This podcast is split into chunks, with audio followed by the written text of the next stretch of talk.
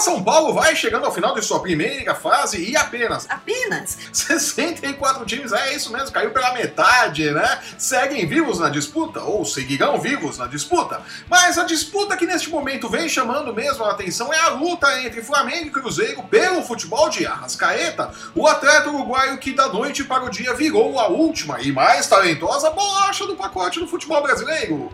E a pergunta inevitável que fica no ar é: Arrascaeta vai essa briga toda entre os mineiros e cariocas?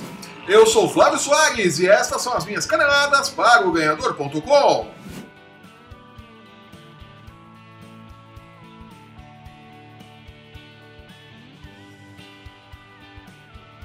Desde o final do ano passado, é, faz tempo, né? Nossa senhora. Cruzeiro e Flamengo travam um verdadeiro duelo para definir quem, afinal de contas, contará com o futebol do meia uruguaio Arrascaeta na temporada 2019.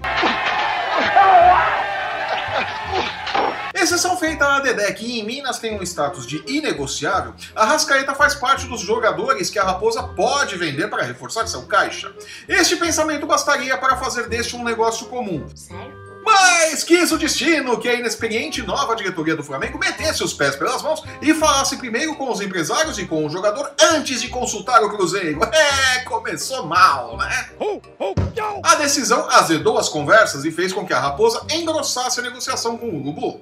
Em termos financeiros, a situação é a seguinte. Um pra você, um pra mim. Dois pra você, um, dois pra mim. Três pra você, um, dois, três pra mim. Quatro pra você, um, dois, três, quatro pra mim. Por 10 milhões de euros, o Cruzeiro aceita vender os 25% a que tem direito sobre o atleta. Nossa. O Flamengo ofereceu esse valor, mas pelos 25% do Cruzeiro e pelos 25% que pertencem ao supermercado BH, parceiro da Raposa no negócio, né, na contratação do De Arrascaeta. Isso, isso, isso, isso, isso, isso. A outra opção é o Flamengo pagar os 80 milhões de euros da multa rescisória do atleta e levá-lo para a Gávea, né? Coisa que o Flamengo não quer fazer também, né? Vamos falar sério. 40 mil parece um preço muito alto, tá legal? Você tira ele das suas mãos, eu encaro o risco e tenho que vender. De todo modo, a situação é bem complicada e a Rascaeta não mostra interesse em seguir no Cruzeiro, que, incomodado com o modo como o Flamengo agiu, ameaça o rubro-negro com ação por aliciamento na FIFA. É, o Cruzeiro tá aí querendo engrossar mesmo a coisa pros lados do Urubu, viu? Com farpas para todos os lados e ameaças de parte a parte, a pergunta que realmente precisa ser respondida é: a Rascaeta vale tudo isso? Sério? O louco tio. É inegável que na última temporada, quando esteve em campo, o uruguaio fez a diferença em favor do Cruzeiro. Mas sua fama de atleta imprescindível se deve mais ao baixo nível dos nossos meios do que a roubos de qualidade do uruguaio, né? Vamos concordar que não é tudo isso também, né? Você não suporta a verdade! Em um mercado que tratou a transferência de Henrique Dourado em 2017 como uma mudança de ares de um atacante incontestável e a chegada de um centroavante mediano como Bozelli em 2019 é tratada como a salvação do ataque corintiano, e muito provavelmente será por conta da má qualidade dos atletas que Fábio Carilli tem à sua disposição, um meia que consegue fazer um passe em profundidade com um mínimo de qualidade logo vira craque e passa a ser disputado por todo mundo, né? Que é o caso do De Arrascaeta. Não pode. A briga por De Arrascaeta é ridícula. Se procurar, o Flamengo vai achar atletas com a mesma qualidade em outros clubes sem o estresse que está passando agora. Por outro lado, chegou-se a um ponto sem volta. É nítido que o uruguaio não quer seguir em Minas Gerais. O climão tomou conta do ambiente e após uma série de tropeços amadores, mineiros e cariocas terão que achar uma solução menos pior para uma disputa injustificada por um atleta no máximo comum que virou craque por conta da cartolagem. Só na cabeça da cartolagem que o De Arrascaeta é um craque incontestável. É um bom jogador, né? Mas menos, né, gente? Não é Zico também, né? Pô.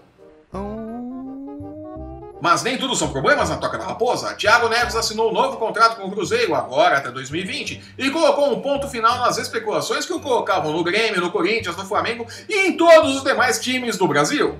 Caso dispute ao menos 42 partidas nesta temporada, o vínculo do jogador com o Cruzeiro será automaticamente estendido até 2021. É um bom negócio pros dois lados, hein? Vamos falar sério. É pra glorificar de!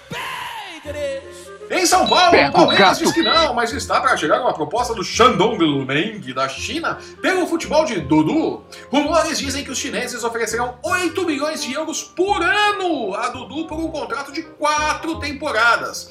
Se chegar mesmo, será difícil segurar o baixinho no Parque Antártica, não é por nada não. E o resto vai ganhar bate-grana. Papo!